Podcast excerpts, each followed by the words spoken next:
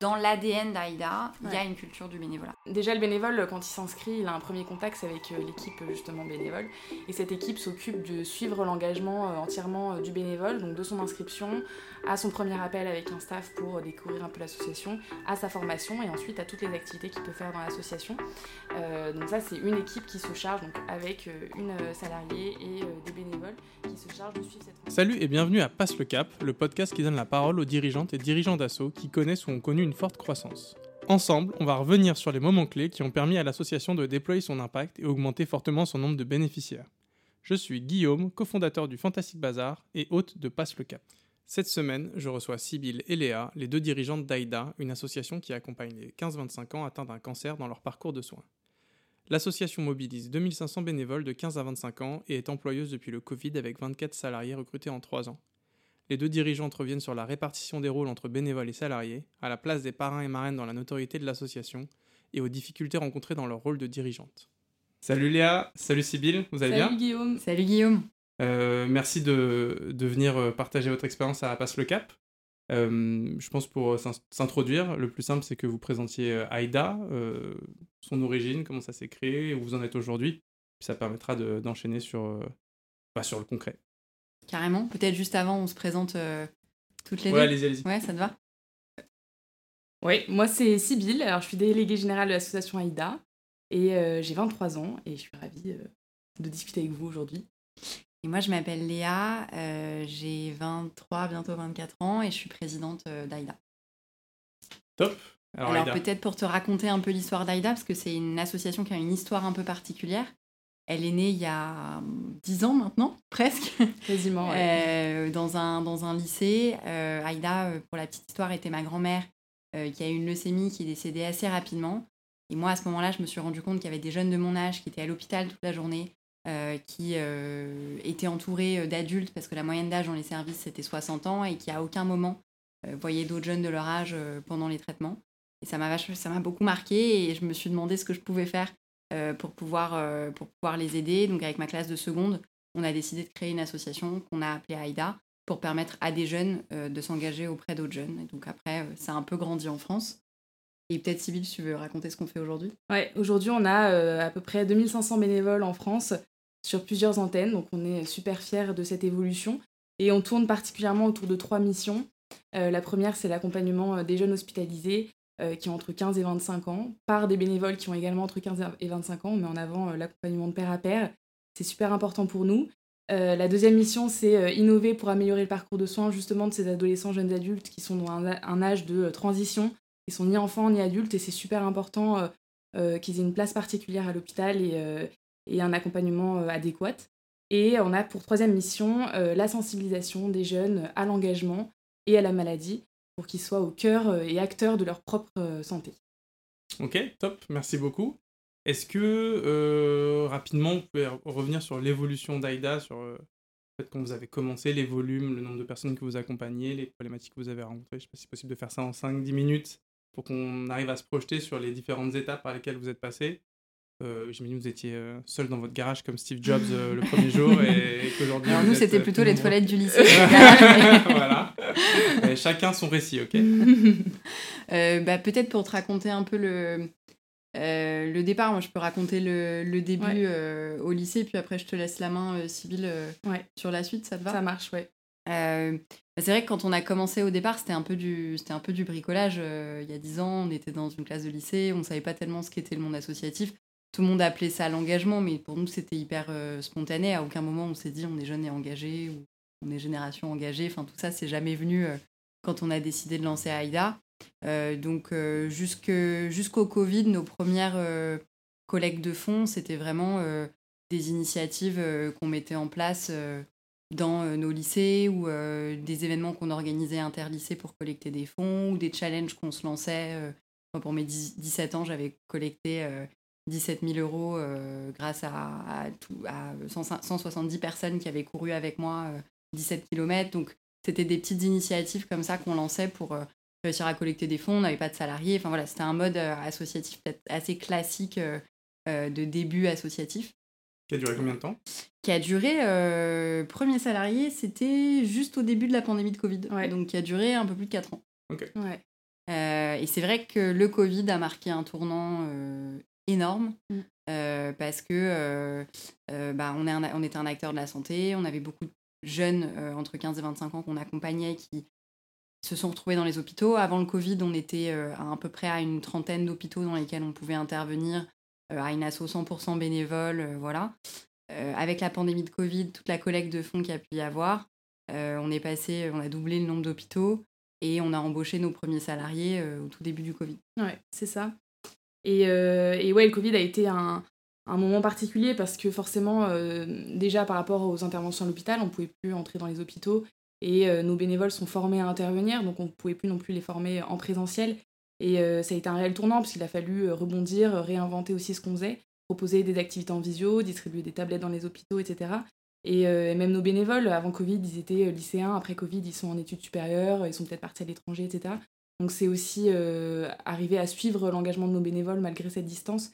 Et, euh, et on a réussi et on a pu euh, mobiliser encore plus de personnes avec nous. et je pense que ça a eu un, réel aussi impact auprès des jeunes sur l'engagement qu'ils peuvent prendre en faveur de leur santé et la santé des jeunes de façon générale. Et, je pense, pour rebondir là-dessus, que le troisième temps qu'il y a eu, il y a eu l'avant-Covid, il y a eu le pendant-Covid que tu as raconté, et il y a aujourd'hui. Et je pense que la réflexion qu'on a eue pendant le Covid, c'est OK, tu as une structure qui n'a pas de salariés et qui, du jour au lendemain, a des salariés. Tu as de plus en plus de bénévoles, tu as des modalités d'engagement qui sont différentes. Et comment est-ce que tu fais d'Aïda un endroit qui a de l'impact, mais un endroit où c'est agréable de s'engager, mais un endroit où c'est aussi agréable de travailler? Euh, et comment est-ce que dans tout ça, tu arrives à faire euh, travailler des salariés, des bénévoles avec ceux que tu vas accompagner au quotidien, mais en séparant bien les trois dans les modalités d'engagement qu'on peut proposer, parce qu'un salarié, c'est pas un bénévole. Et ça, Mm. tu as fait un super boulot, euh, Sybille, euh, quand tu es arrivé euh, en tant que DG dans l'assaut pour accompagner euh, tout, tout l'engagement des salariés euh, et le travail des salariés euh, chez iLab. C'est pas anodin dans une structure qui en avait pas et qui, euh, trois ans après le recrutement de son premier salarié, en a 25, euh, de construire un espace dans lequel on peut travailler. Parce qu'aujourd'hui, vous êtes 25, c'est ça? Ouais. Salariés. C'est ça. Ok. Effectivement, c'est super intéressant. Aïda a eu une vie euh, très longue, finalement, sans salarié, avec un Mm. fonctionnement pur bénévole euh, euh, à la force de l'engagement, quoi. Et, euh, et ce que tu dis, c'est que c'est une, une- comment dire, une renaissance. En tout cas, il faut réinventer sa manière de travailler pour, un- pour intégrer des, des salariés, créer un endroit, de- un endroit de travail et aussi peut-être donner une autre place aux bénévoles, j'imagine. Ouais, et identifier aussi les besoins qu'on a, qu'on avait en tant pour des salariés et arriver, comme tu disais, à bien distinguer ces deux rôles de bénévole, salarié, staff euh, bénévole. Et, euh, et c'était important de bien identifier les besoins qu'on avait parce que euh, était aussi euh, limité. Et, c'est des personnes qui ont commencé, comme moi, en tant que bénévole, parce qu'ils ont eu une sensibilisation dans leur lycée et qui aujourd'hui, c'est leur job de, voilà, au quotidien. Et, et c'est identifier ces personnes et les besoins qu'on avait à ce moment-là dans l'association. Ok, super intéressant. Euh, merci pour ce débrief. Je vais avoir euh, déjà il y a un truc euh, qui va être super intéressant, c'est effectivement ce parler de ce béné- du bénévolat, parler en fait du, du lien entre le bénévolat et le salariat. Vous avez 2500 jeunes bénévoles. Mm. C'est assez volumineux. Il faudra me parler du- des formes d'engagement. C'est en gros à quoi ils s'engagent ces jeunes-là? Est-ce que c'est des engagements de pouce ou est-ce que c'est sur la durée? Avant ça, moi j'ai une question un peu naïve. C'est ça paraît une évidence. Genre le Covid, il y a eu un avant, un après. C'est quoi le. Bah, vous, vous avez eu des fonds du coup Euh, J'en déduis de ce que vous me dites euh, au Covid. Bon, ça paraît une évidence, peut-être qu'il n'y en a que pour 5 minutes, mais euh, en gros, Ouais, passé non. quoi quoi? C'est une très très bonne question. Bah, comme l'a très bien dit Sybille, euh, c'est vrai qu'au moment où le Covid est arrivé, les hôpitaux dans lesquels on intervenait, évidemment, on ne pouvait plus y intervenir de la même façon qu'avant. Euh, on a beaucoup de jeunes entre 15 et 25 ans qu'on accompagne qui sont dans des services adultes. Qu'est-ce que ça veut dire d'être dans un service adulte pour un jeune de 18 ans? Ça veut dire que quand il y a une pandémie mondiale, tu n'as pas de visite du tout, y compris de tes parents, parce que tu as les mêmes règles que dans les services adultes. Donc quand tu as 17 ans et 11 mois, tu as le droit d'avoir un parent qui dort avec toi, et quand tu as 18 ans, bah, euh, t'as plus personne. Et donc ça, ça a été quelque chose qui nous a tous euh, euh, mobilisés. Et on s'est dit, mais qu'est-ce qu'on peut faire pour, s'engager? Donc Sybille t'a raconté, on a équipé de tablettes, on a formé nos bénévoles à distance pour pouvoir intervenir auprès des jeunes à distance. On a produit euh, des dizaines de milliers de masques qu'on a fait livrer dans les, dans les hôpitaux. Enfin voilà, on a réorganisé euh, l'activité d'AIDA pour accompagner spécifiquement ces 15-25 comme on le pouvait dans le contexte euh, de l'époque. Et en fait, ça, ce que ça a généré, c'est que comme on avait de nouveaux projets, bah, on a eu la chance d'avoir des partenaires qui étaient déjà, pas forcément financeurs d'AIDA, mais dans l'écosystème d'AIDA qui ont vu ce qu'on faisait et qui ont commencé à nous dire bah voilà, nous on aimerait bien collaborer avec vous et vous soutenir parce que vous êtes pas en première ligne parce que vous n'êtes pas professionnel de santé, mais vous êtes la ligne d'après qui appuie les professionnels de santé et nous on pense que ça a de l'impact de pouvoir vous soutenir. On a candidaté à nos premiers appels d'offres aussi à ce moment-là. Premier, non, deuxième appel d'offres, c'était pendant le Covid. Premier, c'était quelques mois avant.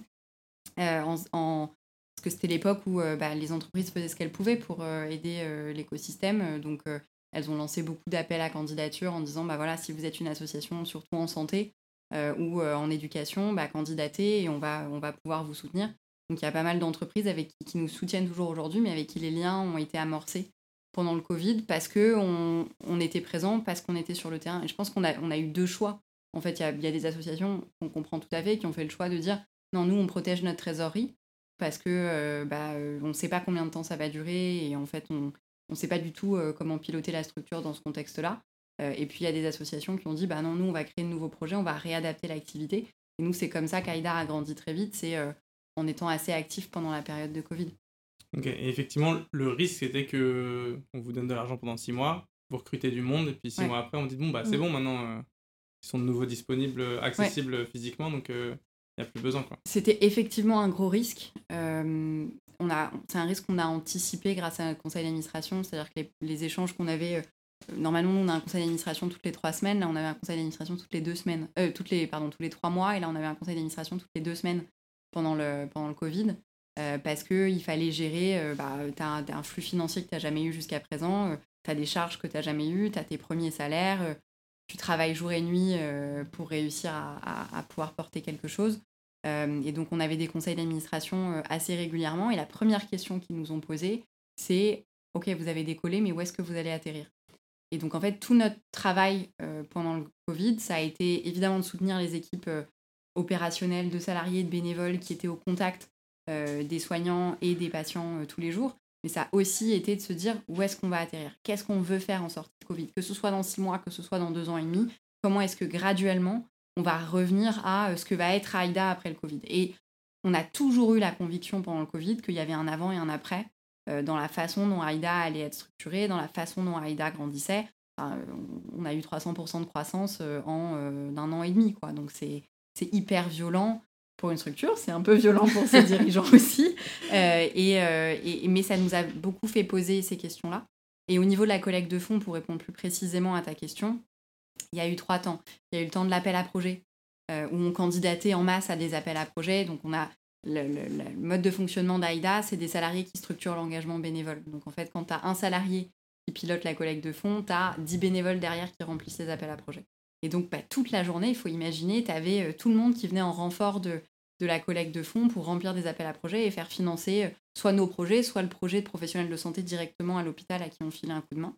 Donc le premier temps, donc ça c'est des one-shots, c'est pas pérenne, effectivement. Le deuxième temps, ça a été une fois qu'on a été soutenu, de rappeler tout le monde en leur disant est-ce que vous êtes OK pour nous soutenir l'année prochaine? Donc ça a été de rejouer un, partenariat euh, ou un mécénat euh, annuel. Et le troisième temps, ça a été euh, bah, de montrer que finalement l'ADN de l'entreprise et l'ADN d'AIDA, elles matchaient carrément.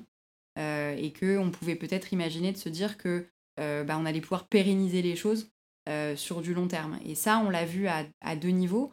On l'a vu parce que beaucoup de solutions de terrain qu'on a créé pendant le Covid n'était pas valable que pendant le Covid. Par exemple, euh, l'isolement, euh, bon, bah, en fait, c'est une affaire de Covid, mais euh, à l'hôpital, c'est pas que une affaire de Covid. Donc, il y a plein de dispositifs, notamment l'accès à l'Internet à l'hôpital qu'on a déployé avec nos, partenaires, notamment la Fondation Bouygues Télécom, qui nous accompagne sur le sujet. bah, en fait, il n'y avait pas Internet à l'hôpital avant le Covid. Ah, grâce à la pandémie, on a eu Internet gratuitement à l'hôpital, ce qui est révolutionnaire pour des patients qui devaient payer 10 euros par semaine avant. Et après le Covid, euh, bah, c'est quelque chose qu'on a pérennisé euh, avec eux et avec nos autres partenaires.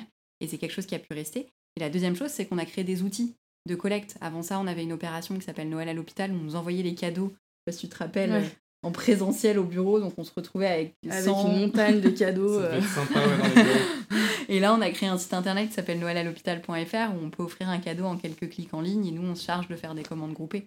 Donc ça, voilà comment ça, ça a été accompagné en termes de collecte de fonds et voilà le boulot qui a été fait euh, par les équipes. Je sais pas euh, en termes de pour les équipes de salariés si tu as envie de bah, Moi, je pensais aussi au côté, quand on disait que l'engagement du bénévole avait évolué, c'est aussi juste après le Covid, je pense qu'ils avaient besoin de retrouver du présentiel et du concret, de la rencontre, etc. Et, et, donc, ils ont beaucoup voulu monter des initiatives personnelles. C'est une mission qui a beaucoup été développée juste après le Covid, qui était moins présente avant. Euh, du style euh, créer une collecte avec son école, avec son BDE, etc. Et donc ça, ça nous a permis aussi de collecter pas mal de fonds et d'être soutenus sur des projets spécifiques euh, liés à l'hôpital de, de, leur antenne ou, ou un projet en particulier. Et, ça, c'était, ça a été un réel soutien pour nous. Et les bénévoles ont aussi trouvé leur place à, à, cet endroit-là et, ils ont aimé pouvoir être pris au sérieux quand ils avaient un projet à monter et pouvoir, projet de, pouvoir monter pardon, le projet de A à Z et, euh, et, être soutenu euh, sur ce projet-là. Ok, super intéressant. moi, j'ai l'impression qu'il y a un, truc assez fort, c'est que vous arrivez à permettre une décentralisation des actions et pourtant à les rationaliser à l'échelle d'AIDA. Fait, mm. je, pense que si vous arrivez à avoir du recul sur ce que vous construisez, c'est intéressant de revenir là-dessus. parce que passer de je reçois des, de, je reçois des paquets où il y a une adresse, les gens m'en donnent, et puis après je me débrouille à j'ai construit un site où les gens me disent ce qu'ils veulent offrir en me donnant l'argent, puis après mm. je fais des achats groupés. Il y a un truc un peu en mode les, les comment dire, les élans euh, d'engagement, les élans de solidarité, en fait, vous les permettez, vous leur dites faites-le et nous on s'occupe de faire en mm. sorte que ça marche. Euh, j'aimerais juste faire un petit rétropédalage sur, euh, bah, sur vos bénéficiaires. je pense que ça paraît évident comme ça, mais je, je, pense qu'il serait intéressant de revenir dessus et sur ce qu'ils vivent concrètement, ce que vous leur apportez. Mm on avait évoqué aussi euh, avant, avant l'enregistrement qu'au début vous vouliez accompagner tous les jeunes, puis en fait vous avez focus sur les 15-25 ans. Donc parler de ce truc-là qui est quand même pas simple euh, de pas adresser le problème qui concerne plus de monde que votre cible restreinte, comment vous avez choisi ça, etc. Mais déjà ce que vivent les jeunes euh, atteints de cancer à l'hôpital, ça parlait d'isolement Léa, mais il y a en tout cas à mon avis il y a 5 minutes à prendre pour expliquer ce qu'ils vivent et, et pourquoi c'est important ce que vous faites. Ouais. Bah, comme je disais tout à l'heure, c'est vrai que un jeune qui a 17 ans et qui découvre qu'il a un cancer, il sera dans un service euh, pédiatrique. Et puis s'il en a 18, il sera dans un service adulte avec une moyenne d'âge de 50-60 ans. Et euh, c'est super difficile. Déjà, euh, l'adolescence, c'est un âge charnière et une transition qui peut être vécue plus ou moins difficilement. Et si en plus on la vit à l'hôpital, c'est encore plus compliqué. loin de ses amis, loin, de, sa famille et, et entouré d'un monde d'adultes, avec les médecins, les infirmiers, les parents, ce qui est super important mais euh, un jeune reste un jeune avant d'être malade et, euh, c'est important à prendre en compte. Donc euh, nous, c'est devenu une évidence d'accompagner justement ces, adolescents jeunes adultes, donc les AJA, entre 15 et 25 ans, aussi parce que nos bénévoles ont entre 15 et 25 ans. On propose à nos bénévoles à partir de 15 ans d'intervenir dans les hôpitaux. Donc proposer un accompagnement de pair à pair et se retrouver en fait en activité à l'hôpital entre jeunes du même âge, partager des choses du même âge et juste mettre en parenthèse la maladie pendant un instant, euh, c'était super important et ça s'est fait petit à petit et aujourd'hui euh, c'est notre force. Et, euh, et on voit l'impact concret qu'on a auprès des jeunes et aussi auprès de nos bénévoles qui aiment s'engager et qui, qui, évoluent avec leur engagement et, et développent plein, plein, de compétences qu'ils n'auraient pas pu développer sans leur engagement auprès d'autres jeunes. Et le... Est-ce que vous avez fait une étude d'impact auprès de, de, vos bénéficiaires? Vous savez en fait ce que ça change dans leur parcours de santé. Que ça... Et puis aussi, c'est Qu'est-ce que fait le bénévole en fait? Il vient, juste il passe du temps ensemble, il vient tout le temps, il vient une fois par semaine, il est libre, euh, il ou elle. Comment ça marche? Bah, euh, au niveau de l'engagement des, bénévoles, c'est euh, donc ils vont à l'hôpital toutes les semaines. Après, il y a un roulement de bénévoles pour éviter que ce soit toujours les mêmes qui vont toujours dans le même, le même service. Et donc, on, on, essaye de tourner un peu tout ça. Et c'est intervenir à l'hôpital, c'est aussi accompagner euh, des jeunes qui sont hospitalisés et qui ont besoin d'un soutien scolaire, par exemple en maths, euh, en espagnol, en anglais. Donc c'est aussi euh, les accompagner en visio là-dessus. Et, après, c'est aussi un soutien sur des moments comme le week-end Highway to Health ou les, week-ends U2. C'est des week-ends sur une thématique particulière pendant lequel on, propose plein de plein d'activités différentes et nos bénévoles les accompagnent à ce moment-là aussi. Donc c'est un accompagnement qui peut être voilà, en présentiel comme celui-ci, mais aussi par exemple, participer à un projet. En ce moment, on travaille sur le projet Aïdoré. C'est un projet euh, sur lequel euh, on, enfin, on crée des box d'activité avec tout le matériel nécessaire pour euh, faire l'activité. Et c'est nos bénévoles qui confectionnent toutes ces box, qui les emmènent dans les hôpitaux, qui font aussi ces activités à l'hôpital avec ces jeunes. Et donc c'est comme ça qu'ils interviennent auprès des jeunes, si tu veux parler de, mmh. de l'impact. Mmh. C'est intéressant que tu parles tout à l'heure de, parcours de, santé, parce qu'en fait, il y a un parcours de santé, il y a un parcours d'engagement pour sa santé aussi.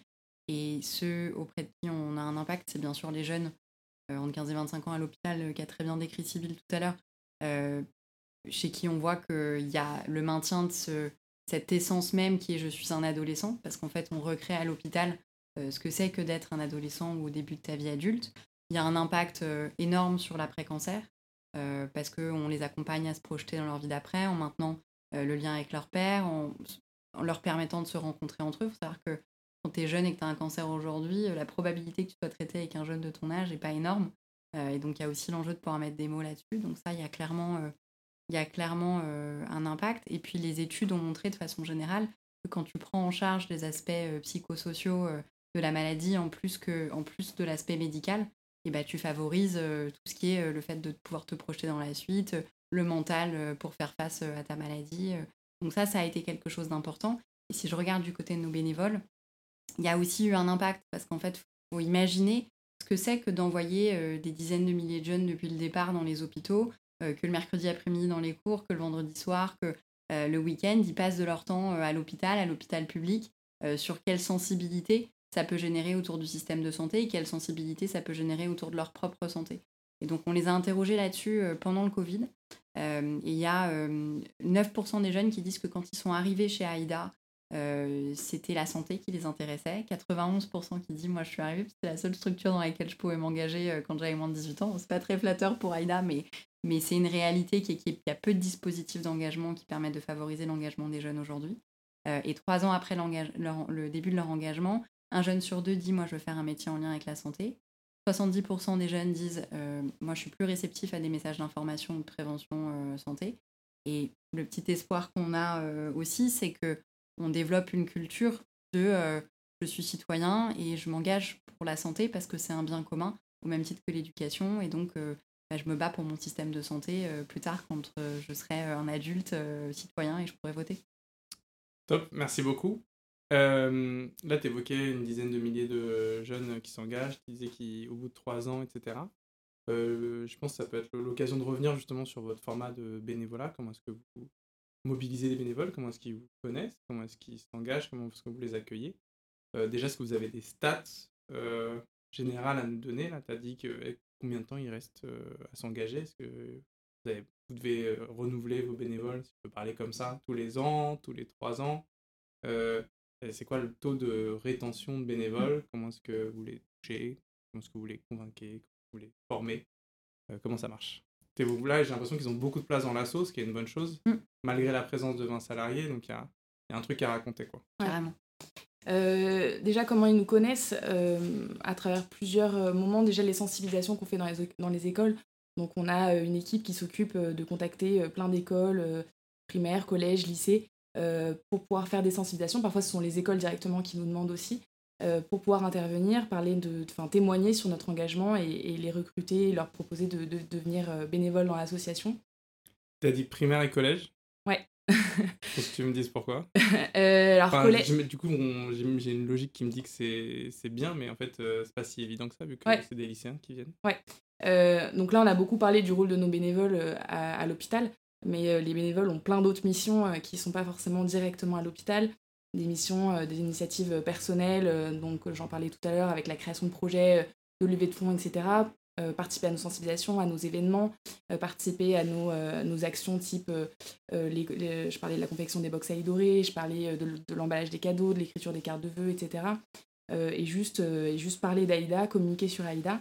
Et ça, ça commence. Il y a même une classe de CP qui a décidé de participer à une action pour nous et de faire des dessins pour d'autres jeunes. Et, euh, et, donc ça commence assez tôt. là, on a fait, euh, j'avais fait une sensibilisation dans un, dans un CM2 il n'y a pas très longtemps parce qu'ils ont fait justement euh, une vente dans, leur, dans leur école. Et, et, ça, voilà, ça marche super bien et, les jeunes sont super contents de s'engager dès le plus jeune âge. Et donc bien sûr, l'hôpital, c'est à partir de 15 ans, mais on intervient également dans les primaires et les collèges. Euh, pour euh, sensibiliser à l'engagement euh, le plus tôt possible. Ok. Avec l'ambition que potentiellement ils s'engagent pour AIDA à 15 ans, j'imagine. Exactement, exactement. Et ce que tu disais là qui est super intéressant, c'est que j'ai l'impression que ça va être le leitmotiv, c'est à chaque fois, c'est des initiatives bénévoles. En ouais, fait, exactement. Et vous, vous êtes des yes woman, euh, vous dites jamais non, c'est une mauvaise idée, ça rentre pas dans la strat. vous dites, ben, ok, voilà la logique que ça peut avoir dans AIDA, et on te fait confiance, et puis après, on t'aide à le porter. Comment ça marche? Nous, notre objectif, c'est vraiment de les soutenir dans leurs projets et leur montrer que même en, même en étant jeune, même en ayant 13-14 ans, on peut créer un super projet et surtout, euh, et surtout voilà, le, monter de A à Z, être fier de ce qu'on a fait et, montrer que voilà, Léa euh, et, sa classe ont, créé euh, Aïda quand ils avaient 15 ans et donc eux aussi ils peuvent, ils peuvent créer un peu un projet pour Aïda en tout cas à cet âge-là. Et donc nous on est là en soutien pour les accompagner si besoin et, et voilà, ils ont un contact avec quelqu'un de l'équipe. Mais c'est vraiment eux qui créent ce projet et je trouve que c'est hyper important justement que ça vienne d'eux et qu'ils le fassent de A à Z eux-mêmes. Et c'est quoi la structuration là de, Du coup, je me, je me dis, soit ils sont tous en burn-out, soit en fait il y a. On a l'air non. mais en fait, comment tu gères En fait, je, je me projette. Ok, euh, Martin, 14 ans, ouais, je veux faire un truc. Ok, pas de souci, vas-y, on te soutient. Ça s'arrête là. Ça me paraît, vu le volume et l'importance que ça prend, ça s'arrête pas là. Il y a quelqu'un qui discute avec Martin régulièrement. Donc je me dis là, donc euh, c'est sûrement très organique, mais à un moment on se dit, ok, il y a des bénévoles, des super bénévoles, des maxi super bénévoles, et en fait il faut transmettre l'information, rationaliser un minimum. C'est ça ma question, quoi. Que, comment ça tourne? Euh, bah Déjà, si Martin veut faire un projet, euh, il a un premier contact avec, avec quelqu'un de l'équipe qui est Isilde, qui va lui permettre justement, enfin, elle va lui poser quelques questions sur son projet. S'il a déjà un projet, parfois ils viennent en disant je veux faire un projet, mais je sais pas quoi. Et ensuite, Isilde a plusieurs personnes dans son équipe qui, euh, donc des staffs bénévoles, qui justement soutiennent chaque projet et chaque bénévole dans son initiative. Euh, ça peut être aussi des initiatives d'entreprise ou, ou, euh, de jeunes dans des BDE, dans d'autres assos, et, etc. ou alors dans leur collège-lycée. Et donc voilà, ça se structure avec une personne salariée qui a plusieurs staffs bénévoles dans son équipe. Et ces staffs bénévoles permettent justement de, rester en contact avec ces bénévoles et, les suivre dans leur engagement. Super intéressant. C'est quoi la répartition euh...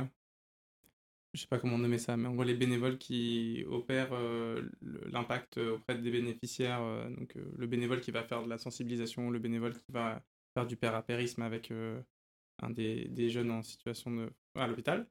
Et la part des bénévoles qui, eux, organisent organise ça quoi C'est quoi C'est un cas Vous avez combien de bénévoles, staff bénévoles quoi 10% je pense. Ouais, ouais 10% ouais. Donc là vous avez vous m'avez dit 2500 bénévoles, et mm. en gros, il y a 200-300 bénévoles. C'est des bénévoles métiers, quoi, qui, qui aident, en fait, euh, ça pourrait être des employés, en fait, ils participent à la production. Non, ça pourrait pas être des employés parce qu'on n'exige rien d'eux, et que le salariat et le bénévolat, c'est différent. Mais oui, euh, en fait, on estime qu'il faut 1 pour 10. Ok. Et en fait, ils se, répartissent dans les différentes équipes, les différents pôles euh, de l'association. Et je pense également au rôle des chouettes ce sont les bénévoles qui, euh, qui interviennent dans les hôpitaux et qui s'occupent du groupe de bénévoles qui intervient euh, tel jour dans tel hôpital. Et euh, elle permet le transfert, enfin le, ouais, le, transfert d'informations entre les bénévoles et l'équipe AIDA justement pour organiser ces activités et, et voilà, informer l'équipe s'il y a le moindre problème et elles sont formées, plus plus formées par rapport aux autres bénévoles pour réagir s'il y a le moindre problème pendant une activité. Ok, et comment est-ce que tu pourrais décrire l'organisation du coup de, de, tout ça? Je me dis, est-ce qu'il y a, a quelqu'un qui euh, dans l'équipe salariée qui est là pour organiser le bénévolat des chouettes et des, des bénévoles staffés, le recrutement aussi euh, Et comment tu organises ça? Donc là, tu évoques les chouettes. Si tu devais en gros décrire l'organigramme là, du bénévolat euh, dans AIDA, et comment, qu'est-ce que vous avez potentiellement testé qui a moins marché et pourquoi vous en êtes arrivé à construire ça? Ouais. Euh, déjà, le bénévole, quand il s'inscrit, il a un premier contact avec euh, l'équipe justement bénévole. Et cette équipe s'occupe de suivre l'engagement euh, entièrement du bénévole, donc de son inscription à son premier appel avec un staff pour découvrir un peu l'association, à sa formation et ensuite à toutes les activités qu'il peut faire dans l'association. donc ça, c'est une équipe qui se charge, donc avec une salariée et des bénévoles, qui se charge de suivre cet engagement. Également une psychologue, Emma, qui travaille avec nous, euh, et, qui permet de suivre tout cet engagement. Et ensuite, il y a d'autres équipes comme euh, voilà l'équipe euh, initiative personnelle dont je parlais tout à l'heure, qui s'occupe vraiment spécifiquement des initiatives personnelles. Il y a l'équipe qui s'occupe de créer des activités à l'hôpital et justement de suivre les chouettes, de former les chouettes et de les informer et d'avoir leur contact. Et donc voilà, ça se structure en plusieurs, en plusieurs équipes C'est vrai qu'il y a des équipes plus ou moins en, relation avec les bénévoles, d'autres plus, ou moins avec les jeunes. Et, et c'est comme ça que ça marche. A, ça fait longtemps qu'on fonctionne comme ça et, ça marche bien. Et ensuite, il y a aussi le, système des antennes. Aujourd'hui, la première antenne, elle est née parce que un, bénévole a décidé de créer son AIDA dans son, lycée. Et euh, de fil en aiguille, euh, tel autre lycée, tel collège, tel un, tout le monde s'est rassemblé et ça fait une super antenne. Euh, post, pendant le Covid, ça a été compliqué parce qu'on ne pouvait plus intervenir, donc gérer déjà à distance ces activités, mais en plus, dans une autre ville, ça a été compliqué de gérer tout en même temps. Et aujourd'hui, on réouvre petit à petit toutes nos antennes et, et toujours avec l'idée de faire émerger l'antenne avec les ce sont les bénévoles en fait qui créent mmh. l'antenne parce qu'ils créent AIDA dans leur ville, dans leur lycée, dans leur collège et, et toujours avec le même principe de bénévoles, staff qui coordonne et gère les bénévoles et, et d'autres personnes qui gèrent ces staffs. Ok, et là vous évoquiez genre 1 pour 10 entre bénévoles et staff bénévoles, nombre de salariés qu'il faut pour organiser tout ça vous sauriez dire? Bah, 1 pour 10 aussi, puisque 25 salariés. Euh. Ouais. Mais dans l'équipe salariée, qu'est-ce qui s'occupe du bénévolat? Ah, euh, ah, Bah, en fait, euh, je pense que tout, enfin, toutes les équipes touchent un peu, c'est assez transversal. donc. ouais, toutes les équipes touchent un peu aux bénévoles, c'est assez transversal. Donc, il y a une équipe vraiment qui suit cet engagement. Donc là, c'est une salariée. Et après, euh, mais après, voilà, euh, je pense que chaque salarié. Euh, mais en fait, c'est assez intrinsèque à l'ADN d'AIDA. C'est-à-dire que moi, dans mon équipe levée de fonds, par exemple, j'ai quelqu'un qui s'occupe de la levée de fonds, mais derrière, j'ai cinq personnes qui remplissent des appels à projets constamment. Donc, je suis amenée à m'occuper des bénévoles staff parce que, bah, en fait, de facto, ils travaillent avec moi. C'est pareil sur la communication. on a des bénévoles qui nous apportent un soutien sur tous les sujets de communication. Euh, et ce qui permet aussi de réduire les coûts. AIDA, c'est normalement pas une structure qui peut marcher avec 25 salariés. Mais parce qu'on valorise la force du bénévolat, parce qu'on a la conviction que euh, le salariat permet aussi d'accompagner et de faciliter le bénévolat et de créer l'espace dans lequel on peut s'engager, dans lequel on peut agir. Alors, on a aussi euh, réussi à réduire nos, fonctionnements comme ça, avoir une structure où on allie salariat et bénévolat sans euh, se tromper sur le fait que euh, les deux ne sont pas la même chose, les deux sont complémentaires, mais les deux doivent avoir des cadres de travail pour l'un et d'engagement pour l'autre qui sont, euh, qui sont différents. Donc ça, ça a vraiment été quelque chose d'important. Et ça a été vraiment la réflexion qu'on a eue ces deux dernières années. Moi, je me rappelle d'une discussion civile qu'on a eue ensemble il y a... Voilà, tu venais d'arriver en, tant que, en tant que DG et on s'est dit comment est-ce qu'on fait d'Aïda un lieu sympa où travailler? Et c'était indépendamment du bénévolat, parce qu'en fait, le bénévolat, il marche depuis le début, c'est notre ADN. Mais c'est comment est-ce qu'on fait d'AIDA un lieu sympa où travailler? Comment est-ce qu'on arrive à créer un cadre de travail au sein d'AIDA avec la connaissance qu'une association, c'est pas une entreprise, qu'on le veuille ou non, et que, que certains se prêtent au jeu euh, euh, de euh, on va faire des levées de fonds comme les startups. Une asso, c'est pas une entreprise. Donc en fait, comment est-ce que tout ce qui existe dans l'entreprise, on est capable de l'appliquer ou non au monde associatif? Et comment est-ce qu'on est capable d'inventer un espace de travail dans lequel on peut euh, travailler, avoir une bonne qualité de vie, euh, sentir qu'on a de l'impact, mais pas euh, passer nos week-ends à pas dormir, mmh. travailler le soir parce qu'en fait on repasse bénévole après avoir été salarié le soir, on repasse bénévole le week-end après avoir été. Donc ça a été tout ça qu'on a beaucoup réfléchi ensemble et on a on est parti de zéro là-dessus. Enfin, il y avait il y avait rien il y a deux ans parce qu'on a embauché nos premiers salariés. Et du coup? Et du coup, c'est quoi la bah, c'est quoi votre. Euh, enfin, vous avez le droit de dire que c'est pas une, pas une science exacte, mmh. etc. Mais aujourd'hui, c'est quoi l'aboutissement de cette réflexion-là, ce travail-là? Bah, je Comment est-ce que vous répartissez les deux? Comment est-ce que vous donnez du sens à l'un et à l'autre? Entre salariés et bénévoles? En gros, comment tu fais en sorte de trouver que les, que les, salariés trouvent leur place dans un endroit où il y a beaucoup de bénévoles Ça peut être aussi un sentiment d'illégitimité vis-à-vis des bénévoles quand on est payé. Tu évoquais le fait de je travaille, puis après je vais faire du bénévolat pour mon asso, etc. Ça peut être des fuites en avant de, travail euh, un peu trop intense. Quoi. Les salariés, ils ont une expertise quand ils arrivent. On les embauche pas parce que euh, ils sont animés par la cause. C'est pas la prérogative première. Évidemment, toujours mieux quand on travaille dans une asso qui travaille sur la santé des jeunes, d'aimer la santé des jeunes. Mais s'il aime la santé des jeunes mais qu'il n'a pas de compétences, euh, je ne vais pas l'embaucher forcément, ou en tout cas pas forcément là où il candidate. Enfin, s'il veut faire de la levée de fonds mais qu'il n'en a jamais fait, je vais peut-être réfléchir avant de l'embaucher. donc, donc ça, je pense que c'est la, la, première chose, c'est qu'il y a un cadre qui est celui de l'expertise. On n'attend pas chez un bénévole, on n'attend rien d'un bénévole, on attend juste qu'il offre de son temps et qu'il respecte le fait de vivre ensemble dans, dans une association. Et je pense qu'il y a la deuxième chose qui est l'engagement qu'on prend en tant que salarié. Et l'engagement qu'on prend en tant que salarié, c'est celui de valoriser le bénévolat. En fait, le salarié, il est celui qui bâtit l'espace dans lequel on va pouvoir s'engager, dans lequel on va pouvoir avoir de l'impact. Et euh, heureusement que le salarié est là parce qu'il permet de faire en sorte que toutes les zones qui pourraient être des zones un peu fragiles quand il y a du bénévolat, la pérennité de la structure, euh, la solidité de certains éléments, notamment la collecte de fonds, euh, bah, il permet de structurer, de professionnaliser ça, tout en laissant un espace dans lequel on peut s'engager. Et à la différence d'un salarié, on ne peut rien attendre d'un bénévole. C'est-à-dire que ils signent une charte euh, quand ils arrivent euh, chez nous, dans laquelle on leur demande, quand ils s'engagent pour une visite à l'hôpital, euh, d'y aller, d'être ponctuel, par respect pour les, jeunes qui vont voir à l'hôpital. Mais en fait, on a et, on, et, et, de pas être raciste et de respecter les, les, valeurs de notre société, etc. Bien sûr. Mais c'est tout ce qu'on peut attendre d'un bénévole. On ne peut pas l'obliger à travailler. Euh, on peut pas, alors évidemment, on n'est pas là pour fêter les salariés non plus, mais ce que je veux dire, c'est que c'est fondamentalement différent. C'est pas du tout le même prisme. Et d'ailleurs, quand on a des bénévoles qui passent salariés, et toi, euh, d'ailleurs, tu es un super mmh. exemple, euh, et moi aussi d'ailleurs. en fait, on en est tous les deux des bons exemples. bah, en fait, on fait super attention. C'est parce que c'est pas le même paradigme. C'est vraiment pas la même incentive dans ta journée.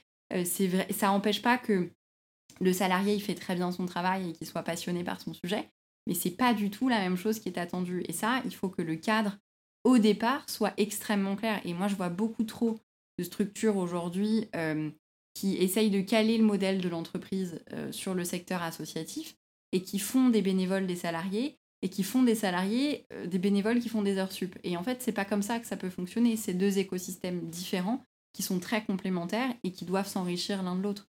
Et je pense que c'est vraiment ça qu'on a essayé de mettre en place. Et ça passe par des trucs tout bêtes. Enfin, euh, quand tu travailles un samedi parce que en fait, tu vas staffer l'engagement de Mathéo dans le sud de la France qui a fait une collecte et tu te dis que ce serait super comme tu l'as accompagné, que tu es hyper ému, ça fait six mois que tu l'aides à structurer son engagement, tu vas, bah, tu reprends un jour de travail off la semaine d'après parce que tu as passé ta journée à travailler un samedi. C'est des choses qui sont bêtes, mais c'est des choses qui permettent aussi de poser un cadre, de préserver la santé mentale de tes équipes. Tu peux pas euh, travailler en santé et maltraiter les gens, c'est pas possible. Et je pense qu'on est en interface avec un système de santé qui parfois peut être maltraitant. Et l'idée, c'est pas de reproduire les vices qui sont ceux du sacerdoce, qui sont ceux de euh, la cause est au-dessus de nous et donc on sacrifie tout pour la cause, dans ce qu'on est en train de construire avec Aïda. Et euh, quand vous avez mis ça en place, c'est quoi vos apprentissages? On devait se projeter et se dire, ok, bonne idée, je vais faire la même chose.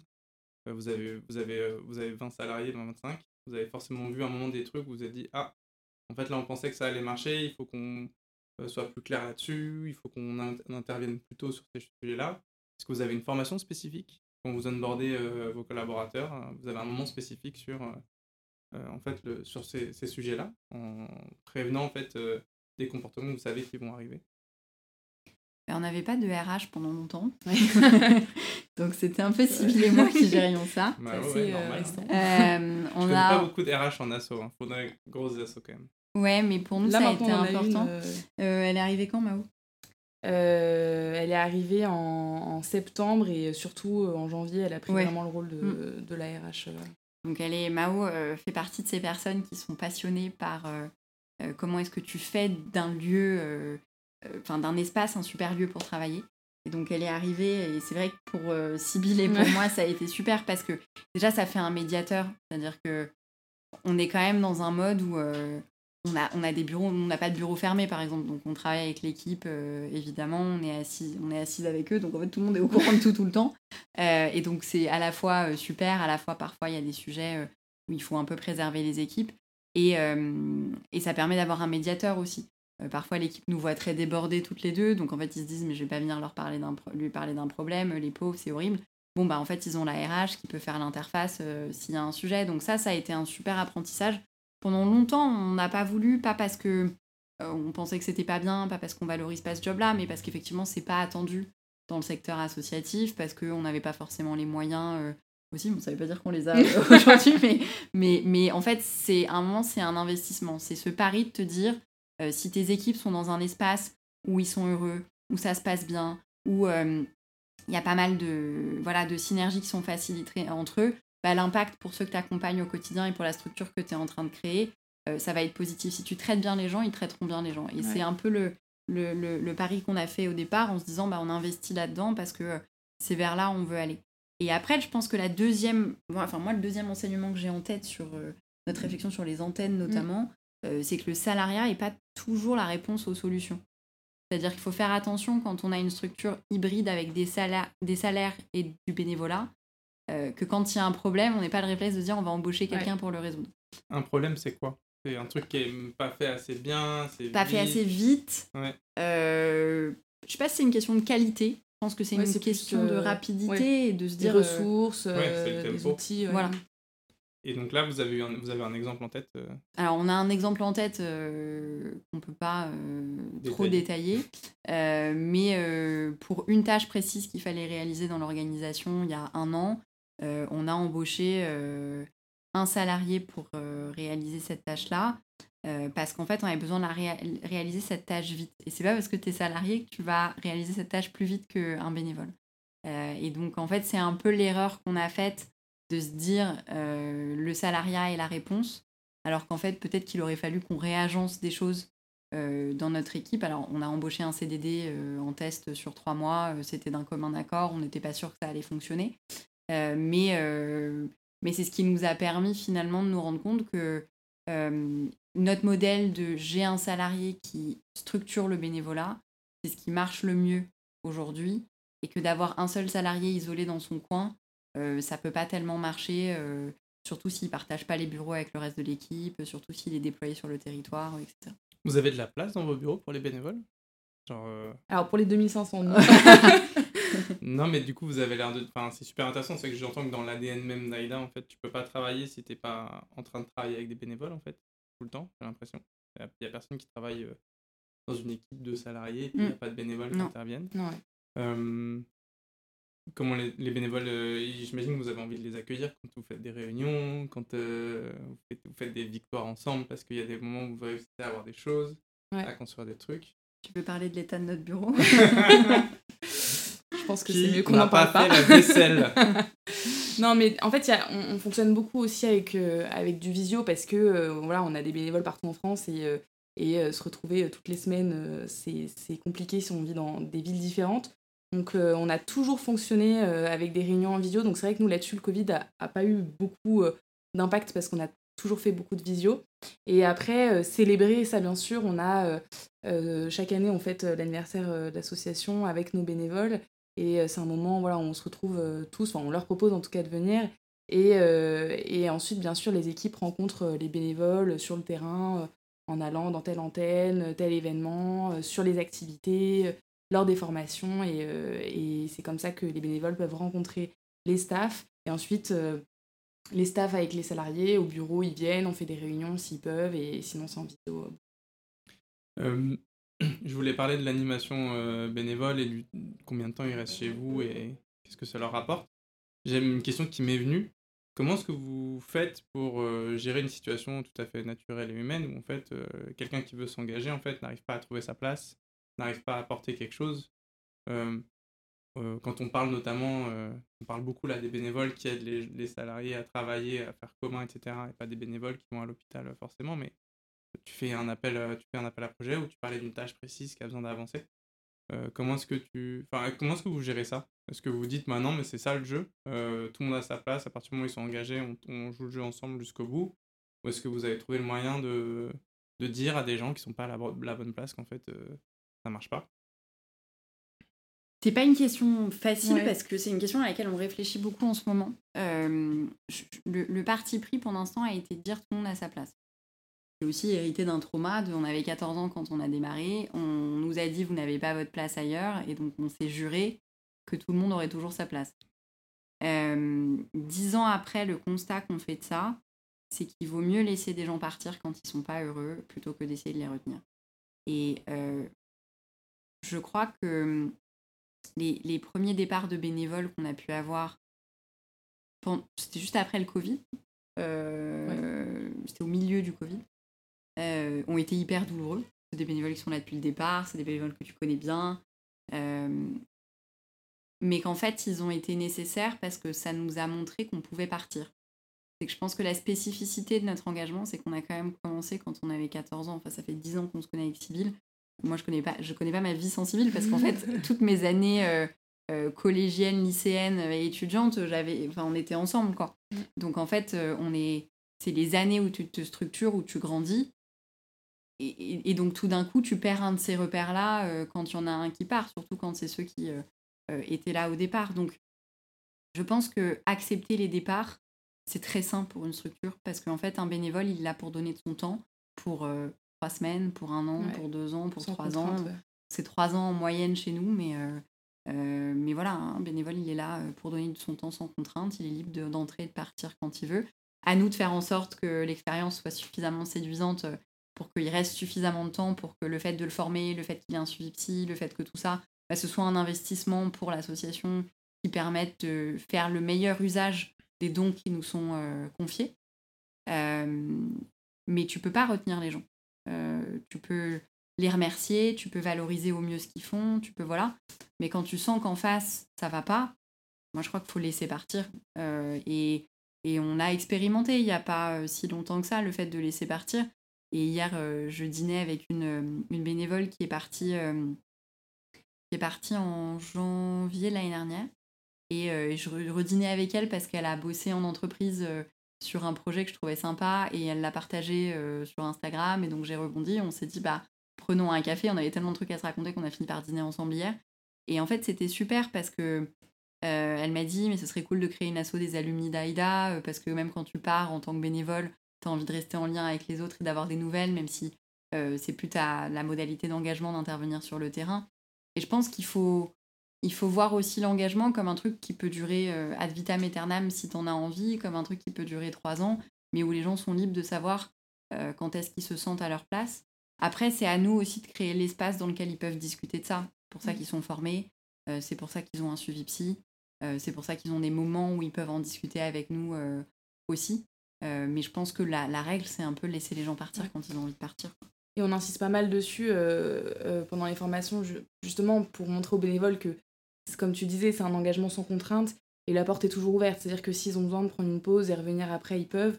S'ils ont besoin de partir définitivement, ils peuvent. Enfin, et, on mettra jamais de contrainte là-dessus. S'ils peuvent euh, intervenir qu'une fois euh, tous les trois mois, il n'y a aucun problème, ou, euh, ou, toutes les deux semaines, c'est super. Enfin, vraiment là-dessus, il n'y a aucune contrainte et c'est super important pour nous de leur montrer et de leur faire comprendre dès le début de leur engagement. Et vous, vous permettez jamais de leur dire que ça marche pas? Ça nous est arrivé dans des cas extrêmes. Euh, Nécessaire? qui mettait en danger la vie des gens.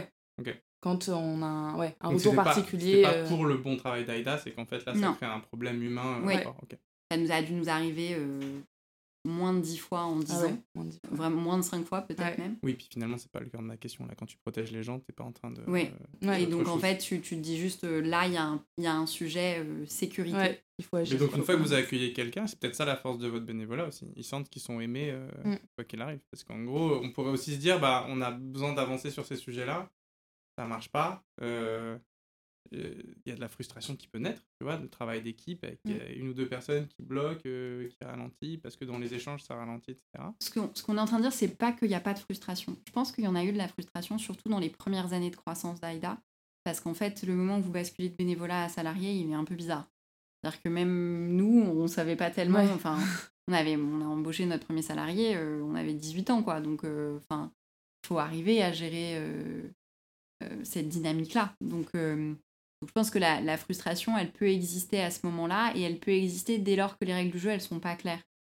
Mais quand tu explicites les règles du jeu avant, euh, un salarié, c'est pas un bénévole, un bénévole, c'est pas un salarié. Euh, le salariat, c'est pas la continuité du bénévolat. Il y a des offres de job qui existent. Tu fais un recrutement interne ou un recrutement externe, peu importe, mais en fait, euh, tu candidates à une offre qui existe aujourd'hui. Donc, si c'est extrêmement clair que le lien entre les deux, il n'est pas un lien de continuité, mais il a un lien de complémentarité et de nécessité pour la structuration de l'organisation. Et si les règles du jeu sont explicitées en amont, c'est-à-dire euh, c'est venez comme vous êtes et c'est deux heures dans le mois, deux heures par semaine ou deux heures par an, normalement, euh, la frustration, elle n'est pas là une fois que tu fais ça. Mais il y en a eu. Il y en a eu à une époque où les règles n'étaient pas claires. Et en fait, vos, vos, salariés sont tous formés à l'animation de communauté bénévole, quoi. En gros, pour travailler, il faut pouvoir euh, accueillir des bénévoles, leur trouver de la place, euh, les former s'il y a besoin. Euh, il y a une culture du bénévolat. Dans l'ADN d'AIDA, il y a une culture du bénévolat. Et les bénévolats, vous les sélectionnez, les bénévoles, pardon, vous les sélectionnez ou n'importe quel bénévole qui demande. C'est combien de temps le process d'accueil, de, formation de... Euh, alors ça dépend de la disponibilité du bénévole parce que à partir du moment où il s'inscrit, on lui propose plusieurs dates avec un appel de staff, une formation, etc. Et ensuite, bah, il s'inscrit à la date qu'il veut. je dirais que pour tout faire, euh, c'est un mois et après, euh, hop, euh, c'est parti pour les activités. sur le terrain. Mais, et, et, on, parlait de, on parlait du bien-être des bénévoles aussi, c'est le rôle crucial que, que a notre psychologue dans l'équipe, Emma, parce qu'elle suit vraiment individuellement les bénévoles, notamment après leur première activité, elle les appelle, même parfois juste pour 5 minutes, savoir si ça s'est bien passé ou pas, et parfois ça peut durer beaucoup plus longtemps, parce que les bénévoles ont besoin de parler, parce que ils veulent être à, telle place plutôt qu'à telle place euh, et, elle a ce rôle-là aussi aujourd'hui. Donc il y a forcément donc, le rôle de l'ARH au niveau des salariés, mais également le rôle de Emma au niveau des bénévoles. C'est intéressant, euh, vous en parlez depuis le début et, et, j'ai pas relevé, mais euh, je pense que toutes les assos qui, qui mobilisent massivement des bénévoles en fait savent qu'il faut former les bénévoles. vous, vos bénévoles, ils se retrouvent du jour au lendemain à l'hôpital, ils n'ont peut-être mm. jamais été. Ils se retrouvent, ouais, ça doit être hyper choquant quand tu as 15 ans de voir quelqu'un qui a ton âge qui a tes repères en fait et qui est dans un lit d'hôpital euh, avec des chimiothérapies. Euh, je pense à des, à des formes de bénévolat très différentes ou de, le mentorat par exemple. Imagine, tu vas avoir un jeune, un jeune comme moi, petit parisien, euh, qui va accompagner un jeune qui a 10 ans dans un quartier prioritaire de la ville, dans des conditions qui sont de vie qui sont pas les mêmes culturelles, etc où l'accompagnement il n'est pas tout le temps fait, puisqu'en fait ça demande bah, d'investir. Vous avez une psychologue qui fait ça à plein temps. Ça a été quoi le. C'est là depuis le début? C'est quoi la valeur que vous y trouvez euh, vous, la, vous, la, sous-entendez là, mais euh, c'est ce que vous pouvez raconter pourquoi il y a une psychologue qui appelle et, euh, qu'est-ce que ça, ça, ferait dans votre travail si elle n'était pas là? Bah, Elle a pris de, de plus en plus de, de missions au fil des années, mais ça fait un moment qu'elle est avec nous. Déjà au niveau des formations, c'est-à-dire que c'est elle intervient pendant les formations, donc il y a l'équipe AIDA, il y a également Emma pour parler euh, du monde, aussi euh, du monde de l'hôpital et euh, comment prendre soin de, pardon, comment prendre soin de soi en étant bénévole. C'est pas facile. Non, c'était pas facile. De soi, comment prendre soin de soi. Voilà. et, et, donc aujourd'hui, elle est vraiment totalement dans l'engagement des bénévoles et dans, dans le suivi. Au départ, c'était vraiment sur les formations. Et c'est un réel impact parce qu'on peut voir déjà sur les bénévoles directement qui se sentent mieux et qui arrivent plus facilement à dire les choses. Avant, quand on demandait un débrief après une activité, c'était assez rapide et, le bénévole ose pas forcément euh, dire si quelque chose qui s'est mal passé ou, à l'inverse. Et, euh, et, le fait d'appeler quelqu'un euh, d'extérieur qui n'a pas forcément de lien avec l'hôpital directement, ça fait du bien et ça fait du bien d'avoir cette porte justement de discussion. Alors il y en a certains qui ne l'apprennent pas du tout, mais il y en a d'autres pour qui c'est nécessaire. Et puis c'est nécessaire pour nous aussi parce qu'elle elle nous conseille sur beaucoup de choses dès que on a euh, une décision à prendre, euh, un, projet en particulier. Euh, elle, dit souvent qu'on fonctionne beaucoup sur le test and learn et, elle nous conseille beaucoup là-dessus aussi. Ok. On a beaucoup parlé de l'organisation du bénévolat, etc. et on sent qu'il est très, très important à AIDA. Mmh. comment est-ce que vous avez une grosse présence sur les réseaux sociaux? Oui. Je pense que c'est pour. donner des échanges, c'est pour soutenir vos bénéficiaires il y a un relais euh, aussi euh, à travers leur portable des échanges qu'ils ont eus. Euh, J'imagine que c'est aussi pour recruter des bénévoles, c'est pour faire, vous faire connaître, même peut-être c'est un support aussi pour sensibiliser les, les financeurs. Enfin voilà, quelle place ça a J'ai vu aussi que vous aviez des parrains marraines. comment ça marche ça? J'avoue que moi, à part au Téléthon, j'ai jamais, trop... enfin, jamais interagi avec des parrains marraines mmh. d'assaut comment est-ce que tu les recrutes, euh, comment ils trouvent leur place, euh, est-ce que c'est cool ou ça sert pas à grand chose C'est des très bonnes questions. Les réseaux sociaux, on n'a jamais fait exprès de se développer sur les réseaux sociaux. On a démarré, on avait 15 ans, on utilisait tous Instagram. C'est le moment où Facebook était plus du tout à la mode et ça commençait à transiter vers Instagram. Toujours le cas. C'est toujours le cas. Euh, maintenant, c'est TikTok qui commence à prendre et Snap aussi qui commence à prendre TikTok beaucoup de place. très bien, je crois. Mais TikTok, et donc c'est vrai que bah en fait on racontait ce qu'on faisait sur Instagram assez spontanément. En fait c'est c'est très drôle parce que beaucoup de gens pensent qu'on a déployé une stratégie de création de contenu sur Instagram. notre première responsable communication, on l'a embauchée la semaine dernière. Donc en fait, c'est très très drôle parce qu'on a vécu dix ans à juste produire du contenu en, en spontané sur, sur Instagram ou avoir des bénévoles qui pouvaient s'impliquer sur le sujet, nous aider à produire du contenu. Il y a Solène aussi dans l'équipe qui a fait un super boulot là-dessus pendant deux ans. Donc c'est vrai que ça a été assez spontané parce que je pense qu'on est né avec et donc on maîtrisait assez bien l'enjeu des réseaux sociaux. pour nous, c'est une façon de recruter des bénévoles, c'est une façon de collecter des fonds, c'est une façon de se faire connaître et d'avoir des entreprises qui nous sollicitent après en spontané et d'inverser un peu la tendance de c'est pas toi qui va démarcher, mais c'est un peu l'entreprise qui vient aussi vers Vous avez des financeurs qui vous demandent de vous financer? Ouais. Beaucoup? Genre assez quand même. Un quart? Ah ouais. Peut-être que je suis naïf, mais ça me paraît hallucinant. Enfin, je sais pas si vous, dans les échanges que vous avez avec d'autres assos, ça arrive souvent ça? Bah oui, quand, quand tu es assez visible sur les réseaux sociaux, euh, il y a des demandes. Après, ça arrive de refuser aussi. Moi, je refuse. Oui, euh, bien sûr. Euh, une demande de, non, mais super de don sur 20. Ouais, c'est intéressant. Après, euh, je sais pas comment ça va être dans les trois prochaines années. La conjoncture économique pour les assos est de plus en plus complexe. Pour tout le monde, d'ailleurs, pas que pour les, euh, pour les associations. Mais, mais en tout cas, oui, jusqu'à présent, on a peut-être un donateur sur quatre qui est venu en spontané. peut-être même un peu, un peu plus. Donc ça, c'est chouette et c'est très impulsé par les réseaux sociaux. Euh, parce qu'on a des OP sympas, parce qu'on a un impact concret sur le terrain aussi, euh, parce que euh, on, est assez visible et je pense qu'on sait un peu raconter ce qu'on fait au quotidien. Donc ça c'est, on, a cette chance-là, donc je pense qu'on l'a investi assez tôt, pas vraiment en faisant exprès au départ. Donc ça c'est le premier sujet. Le sujet influenceur, je vais pas te dire qu'on n'a pas fait exprès non plus. C'est-à-dire que bien sûr, quand tu as 15 ans, que tu viens de monter ton assaut, tu rêves que la personne qui a 500 000 personnes, followers sur Instagram euh, parle de ton projet pour qu'il y en ait plein d'autres qui le rejoignent et pour qu'il soit visible. Euh, nous, notre première influenceur qui s'est engagée avec nous, c'était Paola Locatelli, qui est une influenceuse qui a 2 millions de followers sur Instagram. Et Paola, elle avait 14 ans.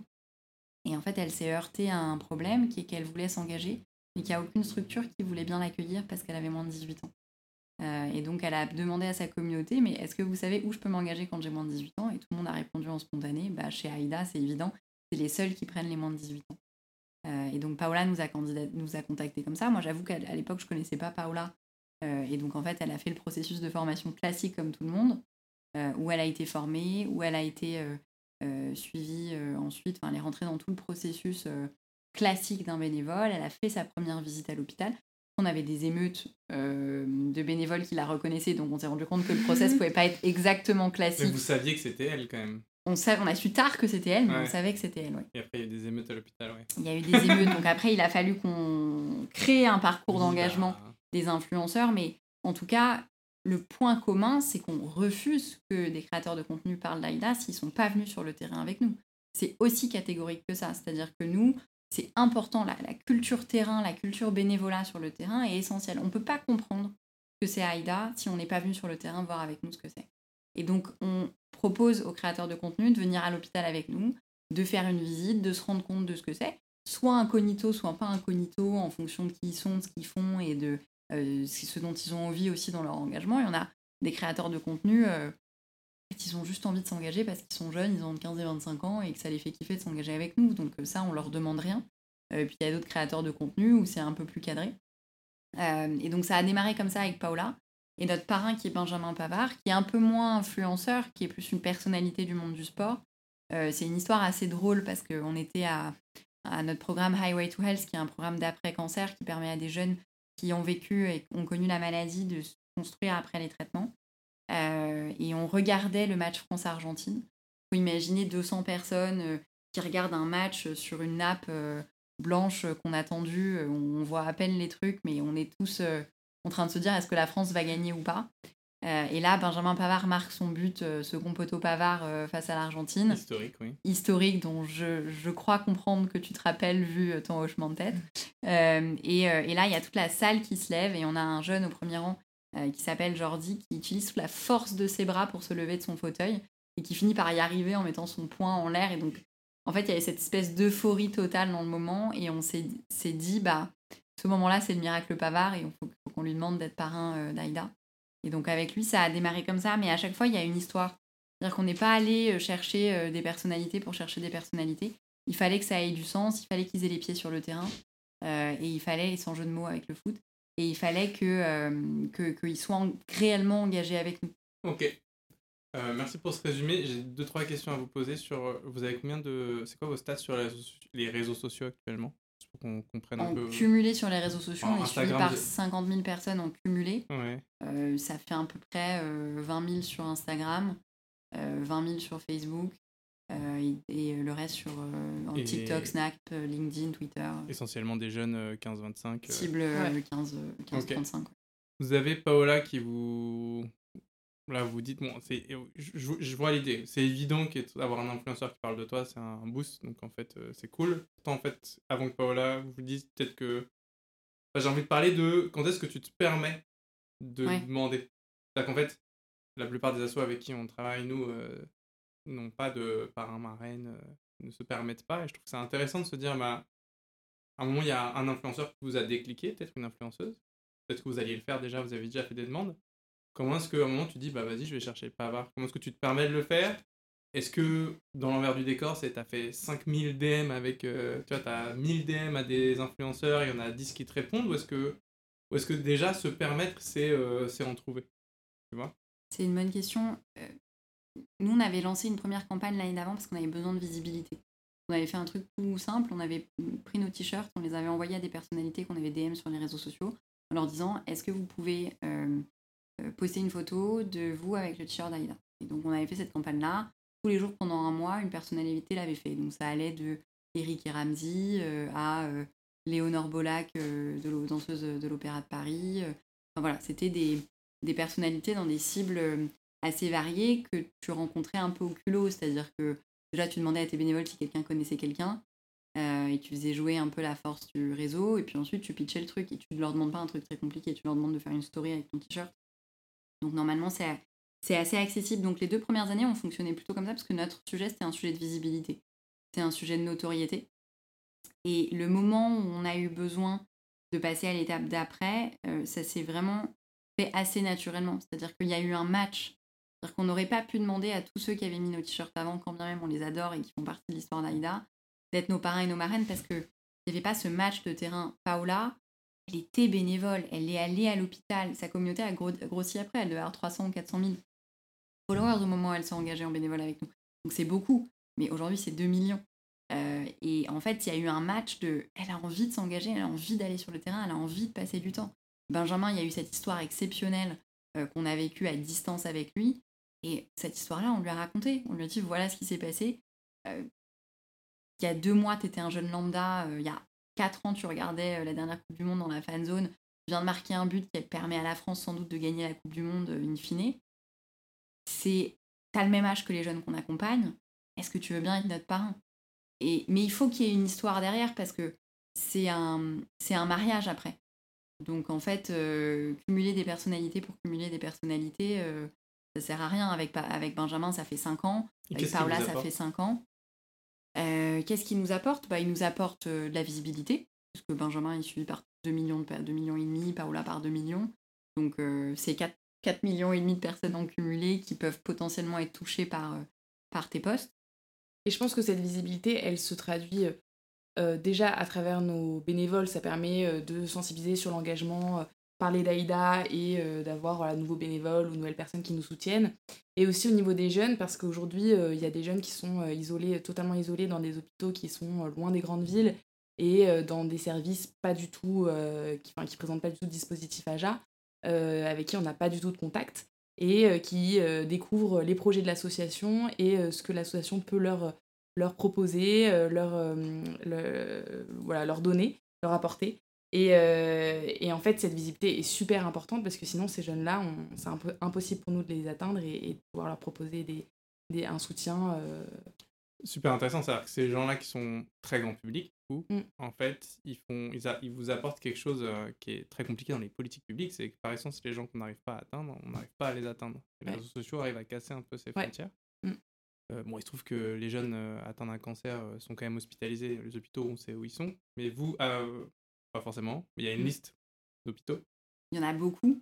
Et, Mais, euh, mais il y en a beaucoup, il y a des cliniques, etc. Et en tout cas, pour vous, ce serait un défi euh, monumental d'essayer d'identifier tous ces jeunes-là. Oui. Et en fait, ces Ouais. personnalités-là font un travail euh, de diffusion de votre existence auprès de vos bénéficiaires, pas seulement de vos bénévoles. Et, quoi. et Ouais. le sujet repérage que tu évoques et que tu as très justement cité, euh, il est majeur. C'est-à-dire que Mm. justement, le problème qu'on a aujourd'hui, c'est qu'il n'y a pas de truc. Il y a des, il y a des unités euh, adolescents, jeunes adultes, il y a des dispositifs adolescents, jeunes adultes, mais il y a encore trop de jeunes qui échappent aux mailles de ces filets-là et qui se retrouvent traités en dehors de ces dispositifs. Ouais. Et donc, tout notre sujet, c'est un sujet de repérage, c'est un sujet de visibilité, c'est un sujet de comment est-ce qu'on fait connaître ces structures-là qui peuvent prendre en charge des jeunes spécifiquement parce qu'on sait à quel point c'est important dans le parcours de soins. Et les faire se reconnaître en tant que tels aussi, j'imagine, les jeunes, euh, quand tu dis. Si on les, re- si on les oriente pas vers des dispositifs comme ça, c'est Ouais. que même eux, peut-être, se considèrent pas comme agents. Oui, en fait. Ouais. et puis ils savent pas que ça existe. Moi, j'ai tellement de jeunes que j'ai oui. rencontrés qui disent euh, déjà c'est quoi un AJA et ensuite euh, je savais pas qu'il y avait d'autres jeunes qui avaient la même maladie parce que je pensais que c'était une maladie de vieux. C'est-à-dire qu'on en est parfois à ce stade où on se dit qu'on est euh, l'exception. Ok. Euh, Est-ce qu'on peut revenir, on fait une petite capsule J'essaie de construire des, des moments où on, on rentre dans l'opérationnel pour en fait euh, que vous puissiez transmettre une manière de faire qui puisse être réutilisée. Cette campagne-là, un jour un t-shirt Mm. auprès des, de votre réseau, comment ça s'est construit, combien de temps ça vous a pris?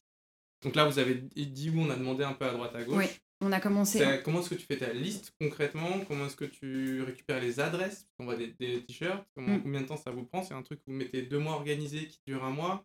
Il y a une personne qui est à mi-temps. Bon, alors du coup, il y a une personne avec une équipe de bénévoles qui travaille chez vous. Alors c'était l'époque où on avait que des bénévoles, Ouais. donc c'était Et du vraiment coup, un ça, engagement moi, je trouve ça hyper intéressant. Qu'aujourd'hui, si demain une asso veut monter un, un projet comme ça, je pense à des assos qui ont, du monde, parce qu'effectivement, vous êtes, vous êtes euh, appuyé sur votre base bénévole et euh, si on est 35, peut-être que c'est plus compliqué, mais des assos comme Enactus ou comme la FEV ou qui ont énormément de bénévoles, potentiellement, ils pourraient se dire, bah vas-y, on, on fait la même chose. Et en fait, comment vous avez fait pour que ça puisse être euh, reproduit, reproductible Ben, en fait, on a contacté nos bénévoles en leur disant voilà, on aimerait que tous les jours une personnalité porte le t-shirt d'Aïda pour sensibiliser euh, au cancer chez les 15-25 ans. Euh, si vous connaissez euh, des personnalités ou si vous avez des idées sans les connaître, écrivez-nous. Et donc, on a condensé, euh, on avait un Excel avec peut-être euh, 5000 noms et on les a tous contactés. Ok. Comment? À la donc, main, on là? était 10 à contacter tout à la main, tout personnalisé un par un. La War Room. euh, La War Room, donc on a envoyé 500 combien de mails chacun. Vous payez les pizzas à tout le monde et puis c'est parti, quoi. Voilà. Et, et c'était important que les mails soient personnalisés, c'est-à-dire c'est pas un copier-coller pour chacun. Hmm. Donc tu lui dis que tu l'as aimé dans son dernier film, que et donc tu ne contactes pas quelqu'un que tu connais pas. Donc dans la liste, tu pioches que des gens où tu les verrais bien fitter avec Aïda. Ok. Euh, Ça vous a pris combien de temps à organiser du coup? T'as-. L'envoi de mail, ça prend Trois mois peut-être en une tout. journée. Tu récupères toutes les, les Ouais, propositions, trois tu mois les à peu près. compiles. C'est quoi, c'est un mois et demi C'est une OP qu'on a fait en septembre 2017 et on a commencé à l'organiser en juin, Ok. début juin. Euh, et ensuite, euh, quand les gens te disent euh, oui, euh, là tu leur envoies le t-shirt en spontané. Et après, le gros truc, c'est euh, il faut qu'ils postent. Donc en Mm. fait, tu les lâches pas pour les relancer au moment où ils postent. ouais. Ok. Et ça, et ils postent? Écoute, nous, sur les 500, sur les 5000 qu'on a contactés, euh, on a eu à peu près une centaine de oui et une soixantaine de postes. Et après, les autres ont posté trop tard. Donc, euh, ont posté euh, un mois après. Donc, ils ont quand même posté, mais c'était en dehors de notre campagne. Ok. Donc t'as un taux de réussite, t'as 5100. Ça fait même pas. T'as 20%, c'est 1000. Tu divises par 10, t'es à 2%. Quoi. Mm. Pas mal déjà. hein Mm. Et vous étiez combien à faire les mails? Vous étiez 10 On était 10, ouais. Ok. Euh, donc voilà, il n'y a plus qu'à. Euh, ok, très cool. Euh, il nous reste une vingtaine de minutes. Je pense que ça peut être intéressant de reparler de votre parcours à toutes les deux, de bénévole à DG. Je, un truc qu'on n'a pas évoqué aussi, j'imagine que vous avez fait des études en même temps. On a cette chance. Voilà. Euh, comment, enfin voilà, moi quand je faisais, des études, je faisais des études quoi. Le soir, je m'arrêtais et tout. Euh, comment ça marchait déjà de. Enfin, je suis vraiment curieux de voir comment est-ce que tu peux monter une asso comme ça en, est- en ayant du coup des études à côté. Euh, c'est ça la DN bénévole, c'est que ça marche pas sans les bénévoles. Euh, et après, comment est-ce que tu te dis ok, je continue, parce que vous auriez pu vous dire, en fait, c'est bon, j'ai donné, ça fait 5 ans, 6 ans, et maintenant j'ai envie de faire mon métier, des études de garagiste, voilà. Ou vous dites, mais non, non, vas-y, on continue avec, avec Aïda, et comment tu trouves ta place en tant que salarié alors que tu étais bénévole avant? Et, et, vous, après, votre rôle en tant que DG cofondatrice, je pense qu'il a évolué, ça c'est intéressant aussi d'en parler. Voilà, je ne sais pas qui veut commencer. je peux y aller si tu veux. Moi, j'avais un rôle un peu euh, particulier parce que tout mon sujet, ça a été comment est-ce qu'on en fait une structure pérenne. Euh, on est euh, dans une ère où il faut que les structures, elles soient incarnées. Parce qu'il y a beaucoup d'associations et, et, et pour qu'elles émergent, il faut que quelqu'un porte la voix de ces associations-là. Donc, j'ai grandi mes 14, mes 15, mes 16, mes 17 ans à essayer de parler le plus possible d'Aïda. Et donc l'image d'Aïda était très associée euh, à moi forcément. Donc j'ai eu un moment de me dire euh, comment est-ce que je pérennise ça? Après, moi j'ai eu euh, une période difficile, j'ai fait un burn-out quand j'avais 18 ans. parce que justement, je pense que c'était l'époque où en vrai tu fais 80 heures de bénévolat dans la semaine, t'en peux plus, t'es sollicité de partout, le truc grandit, c'est un âge où tu te construis, c'est un peu violent. et je pense que j'ai mis un peu de temps avant de réatterrir euh, je pense que ça m'a bien pris un an et demi, deux ans, euh, deux ans et demi. Euh, et puis après, il y a eu le Covid. Donc après, ça a été à nouveau intense. Et hum, je pense que quand j'étais dans une logique de bénévolat, je me posais pas vraiment la question. Parce que je me disais, de toute façon, mon temps est gratuit. De toute façon, je suis en études. moi, je faisais de la prestat de service à côté pour gagner un peu ma vie. Donc, je cumulais en plus ça mais je me posais pas vraiment euh, beaucoup de questions. Et puis je me disais que de toute façon, euh, voilà, la cause me dépassait, que mon temps était infini, que, voilà. Euh, et puis à la sortie du Covid,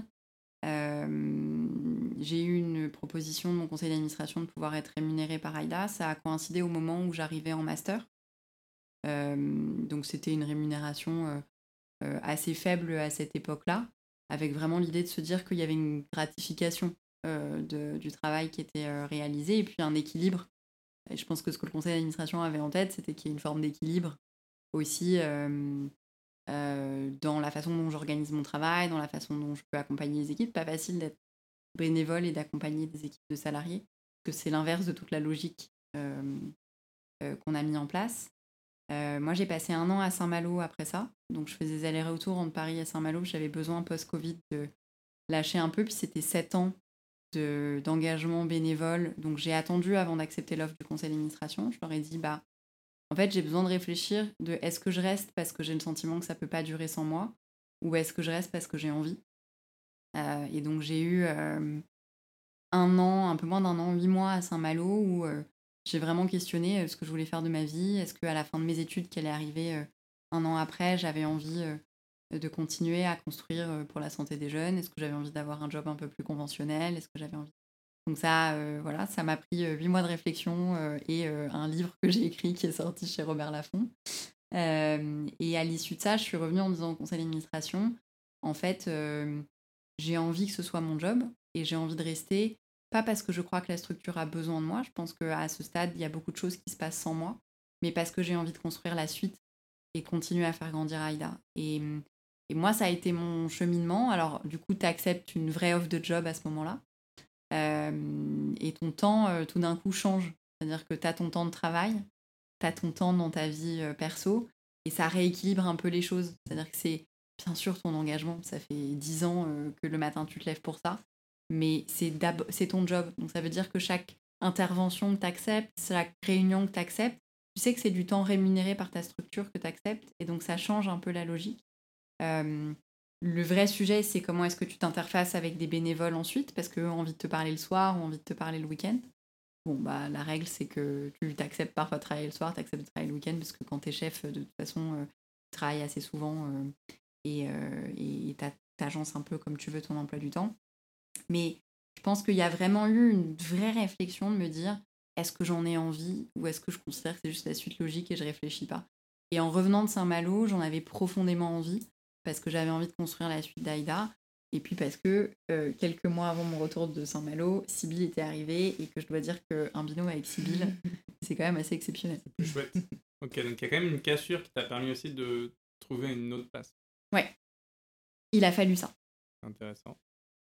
On salue tous les Malouins et Malouines. euh, Ouais, moi de mon côté, euh, j'ai vraiment construit et évolué mon projet professionnel avec Aïda. Donc euh, j'ai commencé, euh, on, s'est rencontré Léa dans notre collège-lycée. J'avais un exposé à faire sur une association et Aïda avait quelques mois. Donc je m'étais dit, allez, why not? Et je me souviens, j'étais arrivée vers Léa avec ma petite liste de questions et mon billet de 10 euros pour acheter mon premier t-shirt d'association, que j'ai toujours. Et, ça a commencé comme ça. J'ai commencé en tant que bénévole. Et ensuite, euh, je suis euh, passée par multiples chemins. J'ai voulu faire de la médecine, de la psychologie, ensuite de la recherche. Et au fil du temps, euh, j'ai grandi avec Aïda, c'est-à-dire que je suis devenue staff bénévole, ensuite staff salarié, maintenant délégué général. Avant, j'étais plutôt du côté des bénévoles. Quand Léa, la première fois, m'a parlé du salaire, au début, j'étais un peu perplexe et j'avais du mal à me dire pourquoi ce que je fais aujourd'hui bénévolement passerait en, salarié et je voulais pas que mon engagement change avec ce salaire. Et euh, après de multiples discussions, réflexions, je me suis dit que ça allait rien changer et, qu'au contraire, ça allait faire qu'évoluer mon, engagement. Et euh, donc j'ai commencé au niveau des bénévoles et ensuite, quand euh, ça s'est fait tout seul, quand Léa m'a proposé, a posé un mot sur délégué général, c'est vrai que ça faisait un moment qu'on travaillait en binôme et, et c'était évident pour nous. Et, mais voilà, on posait un mot sur ce rôle-là. Euh, et, aujourd'hui, mon projet professionnel est totalement en lien avec AIDA. Pour moi, c'est euh, travailler euh, pour la santé des jeunes en, santé publique. Et, c'est grâce à AIDA que j'ai pu grandir, évoluer et, aujourd'hui être heureuse dans ce que je fais et, savoir où je vais et pourquoi. Et est-ce qu'il y, y, a un truc psychologiquement à passer, de passer de de bénévole à, salarié quand on a été aussi longtemps bénévole, quand en fait on, est-ce qu'on passe de l'autre, est-ce qu'il y a un autre côté, comment ça marche, qu'est-ce qu'on ressent, qu'est-ce que, est-ce qu'il y a des choses à accepter, à débloquer? Ouais, je pense qu'au début il y a beaucoup de euh, arriver à le dire euh, parce que euh, voilà, depuis le début nos potes savent que on fait qu'on est engagé dans l'association AIDA et là d'un coup leur dire bah écoutez je vais je vais être salarié et même à la famille, même voilà, aux, personnes qui peuvent poser la question. J'ai trouvé ça compliqué de le dire au début parce qu'aujourd'hui, je trouve que dire qu'on est salarié dans une association, parfois, ça peut être mal pris. Et donc, j'ai eu beaucoup de mal. Maintenant, j'ai aucun problème à le dire et, je suis fière qu'on le fasse. Mais, mais c'est vrai qu'au début, je pense que moi, c'était plutôt, c'était plutôt ça en parler. Et ça a été mal pris?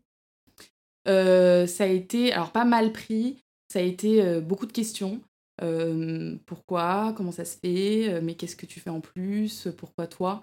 Euh, Auprès des, bénévoles collègues ou Non, c'était auprès de, de, ouais, de l'extérieur. Des gens qui connaissent pas forcément le monde d'assaut, qui Exactement. c'est forcément ou rien. Quoi. Ouais, qui connaissent pas forcément. Et donc ça n'a pas été mal pris, mais j'ai eu beaucoup de questions. Mais ça a fini par... Enfin voilà, les gens ont compris et surtout les gens savent que enfin, tout le travail qu'il y a derrière Aïda, on s'en rend compte à travers nos missions, nos projets, même même euh, voilà, euh, ouais, euh, sur les réseaux, etc., toute l'équipe qu'on a, et c'est important qu'on montre aussi et qu'on valorise ça. Et, mais c'est vrai qu'au début, ouais, j'ai eu pas mal de difficultés à en parler. Moi, je pense qu'il y a eu un peu de culpabilité au départ, parce que en fait, c'est toi qui lèves les fonds, donc tu te dis, bon, ok, mais en plus, je coûte. donc, ça a été les, je pense, les, mes deux premières semaines d'adaptation, de me dire, bon, ok, c'est pas grave, euh, ça va bien se passer. Euh, je pense qu'il y a un tabou dans la société dans laquelle on est sur euh, l'argent de façon générale. Oublions la rémunération des gens sur l'argent. Et, surtout l'argent quand tu es, es, une femme. C'est-à-dire que moi, c'est marrant, mes homologues présidents ou directeurs d'assaut hommes, on n'a jamais remis en question le fait qu'ils étaient rémunérés, et souvent depuis le départ. Euh, et, c'est vrai que j'ai rarement pointé dans ma vie des différences que j'avais ressenties euh, euh, en étant une femme, mais ça, c'est un sujet que j'ai vraiment ressenti. C'est-à-dire que parce que tu as commencé très tôt, parce que les gens te connaissent depuis que tu es toute jeune, parce que les gens considèrent que tu leur dois quelque chose aussi, parce qu'en fait, si, si ton assaut émerge, c'est parce qu'ils t'ont soutenu, etc. Ben, en fait, beaucoup considèrent qu'ils peuvent te dire euh, ce qu'ils pensent. Et puis parce que tu es une femme, euh, bah, en fait, il y a aussi cette question-là qui se pose. Et, euh, et, ça, ça a été quelque chose d'assez dur au départ. mais après, je pense qu'il y a un travail de sensibilisation à faire. le monde associatif, c'est un formidable tissu économique. C'est pas le monde de l'entreprise, mais c'est quand même le premier employeur privé en France. Je, je, crois que c'est 1,8 million d'emplois de mémoire, donc c'est énorme. Et, et, je pense que plus on en parle, plus on l'assume, plus d'ailleurs ça a fait de nous des meilleurs managers avec, avec l'équipe ensuite. et plus tu peux aussi te battre pour que le monde associatif existe dans l'économie aujourd'hui. le monde associatif, on n'a rien à envier en France à d'autres pays dans le monde. On a un formidable tissu associatif. On a à la fois des bénévoles, un Français sur trois qui est bénévole dans une asso, à la fois des salariés. Et ce qui est extraordinaire, c'est que les deux arrivent à cohabiter et qu'on n'est pas tombé dans un truc de charity business comme aux US, comme en Angleterre, où tu as des trucs vraiment très... Il y a une économie complètement capitaliste qui est injectée euh, dans, dans l'écosystème euh, associatif. Je trouve euh, l'économie sociale et solidaire, l'association est un vecteur extraordinaire de connexion avec les entreprises, de proximité sur le terrain. De, voilà. Donc je pense que il y a eu deux moments. Il y a eu le moment où toi, tu l'acceptes. Il y a le moment où, du coup, bah, tu as l'air beaucoup plus affirmé avec ton équipe, tu es beaucoup plus affirmé avec toi-même. Et puis, il y a le moment où ben, en fait, tu enlèves ta casquette de j'accepte ou j'accepte pas et tu te rappelles de ta mission. Et ta mission, c'est à la fois accompagner les jeunes à l'hôpital, mais c'est à la fois être un acteur de l'économie sociale et solidaire et dire, mais en fait, euh, on ne peut pas exiger un sacerdoce de gens qui sont là 80 euh, heures par semaine et qui sont en train de s'épuiser. Euh, et au nom de quoi ces gens-là, on ne les payerait pas? Et donc, ça, ça a été tout un travail à faire et de faire connaître aussi la réalité du monde associatif qui est, je pense, parfois assez méconnue de l'ensemble des Français parce que version, euh, vision un peu traditionnelle de ce qu'est l'engagement associatif. C'est super intéressant. Moi, ce que j'entends de vos deux retours, c'est que ça n'a pas été un, trop un sujet pour vos collègues bénévoles, en fait. Vos bénévoles n'ont oh, pas, du tout. Euh, non, non, pas du tout. Donc c'est plus l'écosystème, l'environnement externe. et, même pas euh, nos partenaires. oui. tu vois, c'est même pas. ouais, c'est le conseil d'administration qui a proposé, le conseil d'administration qui a dit ce serait bien que vous soyez deux. Euh, parce qu'un binôme, euh, c'est super. Enfin, vraiment, mm. c'est une chance euh, au quotidien. En fait, les gens qui travaillent dans les assos, ils savent que ça a de la valeur voilà. d'avoir quelqu'un qui est rémunéré. les entreprises, il n'y avait aucun problème. le grand public, enfin, on n'a jamais eu, en fait, tout l'écosystème d'AIDA, on n'a jamais eu de remarques là-dessus. je pense qu'on a aussi commencé très tôt. Je pense que ce pas des patterns qu'on voit souvent dans le monde associatif de se dire tu démarres à 14 ans et 10 ans après, tu y es toujours et tu travailles. Euh, et donc, je crois que ça a été aussi comment on a inventé notre propre modèle là-dedans. Je crois que ce qui a été dur pour nous, et je pense que c'est pour ça que quand on en parle toutes les deux aujourd'hui, on met le mot culpabilité, on met le mot tabou, c'est qu'en fait, on n'avait pas de modèle en face de nous. Mm. Euh, c'est qu'à un moment, il a fallu se poser la question euh, de qu'est-ce qu'on fait de notre vie? Est-ce qu'on fait autre chose ou est-ce qu'on fait ça parce qu'on aime ça? Et notre réponse, elle a été en adéquation avec la fin de nos études, avec tout ça. Oui, et puis c'est aussi parce que c'était utile à l'assaut, quoi. Et je pense que mmh. dans le fond, il y avait aussi un moment de se dire, bah, en fait, ce poste-là, il, a, il sert le projet. Quoi. Ouais. Et euh, je suis une bonne personne pour, pour le porter. Euh. Mmh. Est-ce que euh, ça fait bientôt une heure et demie Avant qu'on parle de vos potentielles actualités et de à quel point c'est cool de vous soutenir, est-ce qu'il y a des choses que vous... Là, on a eu un échange sur vos métiers, sur l'assaut, comment elle s'est construite? Est-ce que ça fait naître en vous des choses que vous avez envie de partager des, choses, des questions que je ne vous ai pas posées, mais qui sont intéressantes pour vous à partager à vos homologues, délégués généraux, euh, dirigeants d'assaut, dirigeantes euh, moi, j'ai envie de dire de, façon générale euh, aux jeunes qui, qui souhaitent s'engager, faites-le et si vous avez l'expérience de, de, le faire, l'opportunité. L'opportunité, exactement. de le faire, allez-y. Parce que pour moi, l'engagement, c'est se découvrir, c'est se construire. Et, euh, et pour euh, s'épanouir pleinement, on a besoin de s'engager et trouver un sens dans ce qu'on fait. Donc que ce soit, euh, y a, voilà, pour moi, il y a plein de façons de s'engager. Pour moi, il y a une façon de s'engager par personne qui s'engage. Et, c'est super important de trouver sa voie dans l'engagement, que ce soit devenir bénévole ou, ou autre chose dans une association ou soutenir une association. Enfin voilà, il y a plein de façons de s'engager. Et je trouve que c'est hyper important pour se construire et grandir en étant jeune. Et moi, c'est le message que j'aimerais faire passer. Et moi, je dirais aux dirigeants d'assaut qui sont pas seuls. Euh, je crois qu'il y a beaucoup de solitude quand on est dirigeant d'assaut. Il va y avoir beaucoup de solitude dans les mois à venir parce que euh, les charges augmentent du fait de l'inflation, les produits font ce qu'ils peuvent pour suivre le rythme euh, et, augmenter aussi. ça va être difficile. On voit que la Croix-Rouge, par exemple, licencie 1500 personnes. Je, sais pour discuter souvent avec des homologues présidents ou, ou directeurs d'associations que les mois qu'on vit là sont durs. parce que là, actuellement, c'est pas dur, mais on sait que dans six mois, ou dans huit mois, ou dans un an, ça va l'être. et, donc, je pense que je leur dirais qu'ils sont pas seuls. Je pense que nous, on est ravis de pouvoir échanger avec d'autres dirigeants d'assaut et de se passer les bonnes pratiques là-dessus. C'est un peu l'objectif de ton podcast. Moi, je le fais souvent parce que c'est cool de voir les galères que, tu, que, les galères que as sont partagées par les autres aussi. Pas parce que c'est cool de voir les autres douiller, mais parce que tu te dis qu'on peut se donner des, des coups de main. Et j'avais une discussion avec un, un autre dirigeant d'assaut euh, mercredi avec, qui j'ai pris un, un, café et qui me disait euh, euh, c'est chaud, c'est chaud, j'arrive pas à faire ce truc-là, j'ai l'impression de me sentir nulle. Et en fait, on avait eu le problème aussi. Et je lui dis, mais tu te sens pas nul, c'est juste que ce truc est, mal foutu et en fait, il faut plutôt que tu le prennes de ce côté-là. Euh, et regarde si tu, si tu te retournes la feuille et tu la regardes de ce côté-là, euh, essaye de voir si tu vas pas y arriver. Et puis ensuite, je lui partageais un truc qui était dur et lui était passé par là. Et, je pense que parfois, quand on est dirigeant d'assaut, on peut se sentir un peu seul. Euh, on veut pas stresser nos équipes. Euh, donc en fait, on, on, tient le stress à deux et nous, on a la chance d'être deux. Parfois, on est seul. Nous, on a vraiment la chance d'être un super binôme et, et de bosser vachement au quotidien ensemble. Mais je pense que voilà, je leur dirais qu'ils sont pas seuls, qu'il faut qu'on crée euh, des groupes de parole de dirigeants d'assaut euh, et, que, euh, et, que, nous, on est ravis d'échanger avec d'autres s'il y a besoin. Top, merci. pour clôturer, est-ce que vous voulez parler qu'il y a des choses à raconter sur Aïda? On est avant l'été là. il y a des... Prochainement, pas mal de choses arrivent, notamment notre gros week-end Highway to Health HTH euh, qui arrive fin juin, début juillet. Donc c'est quatre jours où on emmène 100 euh, jeunes euh, avec nous pour partager des, moments super autour d'activités avec des thématiques particulières et leur proposer voilà une petite parenthèse de l'hôpital ou même on, propose à certains aussi en post-maladie de venir et, c'est totalement gratuit pour eux et c'est un moment hyper fort en émotion, hyper fort en, en souvenirs donc ça, c'est le gros projet qui arrive euh, très très rapidement. On a euh, le projet Edoré euh, qui est en pleine, plein développement là aujourd'hui. On est en train de, de, commander tous les stocks pour, pour les box et les effectuer d'ici cet été.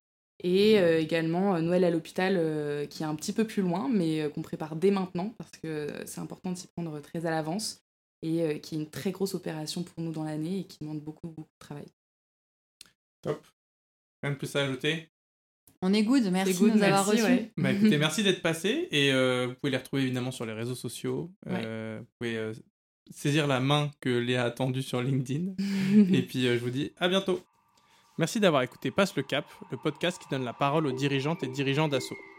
Si cet épisode t'a plu, n'hésite pas à le partager autour de toi à mettre des bonnes notes sur les plateformes euh, Spotify, Apple, etc. À le liker sur LinkedIn quand je fais des posts, à me suivre sur les réseaux sociaux. Et de manière plus générale, n'hésite pas à suivre le Fantastic Bazar. On propose plein de choses pour les assos.